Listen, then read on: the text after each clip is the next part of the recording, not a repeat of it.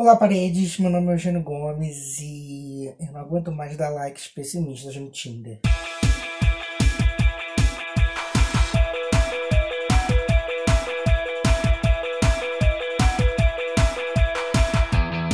Eu já percebi que eu falo muito de Tinder nesse podcast, mas é porque é acaba sendo a minha realidade, porque eu tô lá todos os dias.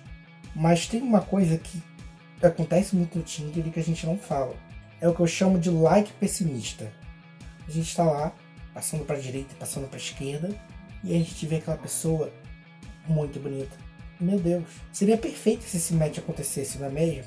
E aí no segundo vídeo seguinte a gente pensa, esse match não vai acontecer nunca, essa pessoa nunca vai me notar, e mesmo assim a gente dá like. Isso normalmente acontece com quem tem problema de autoestima, tipo eu. O que eu venho percebendo é que isso acontece comigo cada vez com mais frequência eu olho para aquela pessoa e penso, esse match nunca vai acontecer.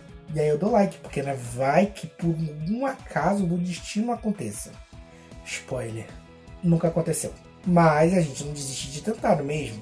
Eu só queria que o like pessimista não acontecesse com tanta frequência. Porque tudo bem você duvidar de você de vez em quando. O problema é você duvidar sempre. Agora eu só entro no Tinder para dar likes desse tipo. E não é legal.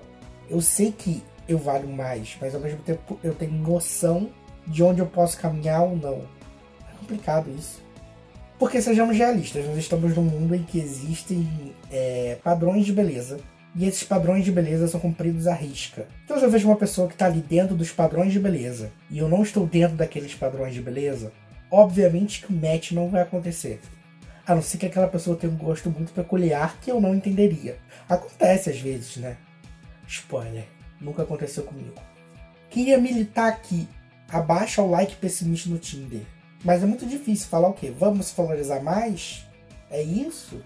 Ou pessoas padrõezinhos? Peguem pessoas que não são padrõezinhos. Procurem pessoas que não são seus irmãos gêmeos. Eu não consigo achar a forma certa para protestar contra isso. Mas fica aqui a minha manifestação contra o like pessimista. Infelizmente, para isso, eu acho que a gente teria que mudar o mundo inteiro contra o like pessimista. Sempre. Vamos lutar. Você pode curtir as redes sociais do podcast no Twitter, FPP Podcast, no Instagram e no Facebook, falando para as paredes. Ouça todos os programas no seu agregador de podcast favorito, também no Spotify. Compartilhe com seu amiguinho se você gostou. E claro, mande sua sugestão, crítica, tema ou uma mensagem que você queira que eu leia aqui para falandoprasparedes.gmail.com. Eu tô pedindo, mas eu não recebo nenhum e-mail, mas a gente tenta. Esse é o pedido de e-mail otimista. É o contrário do like pessimista. Mas a gente continua tentando. Tá bom? Até a próxima!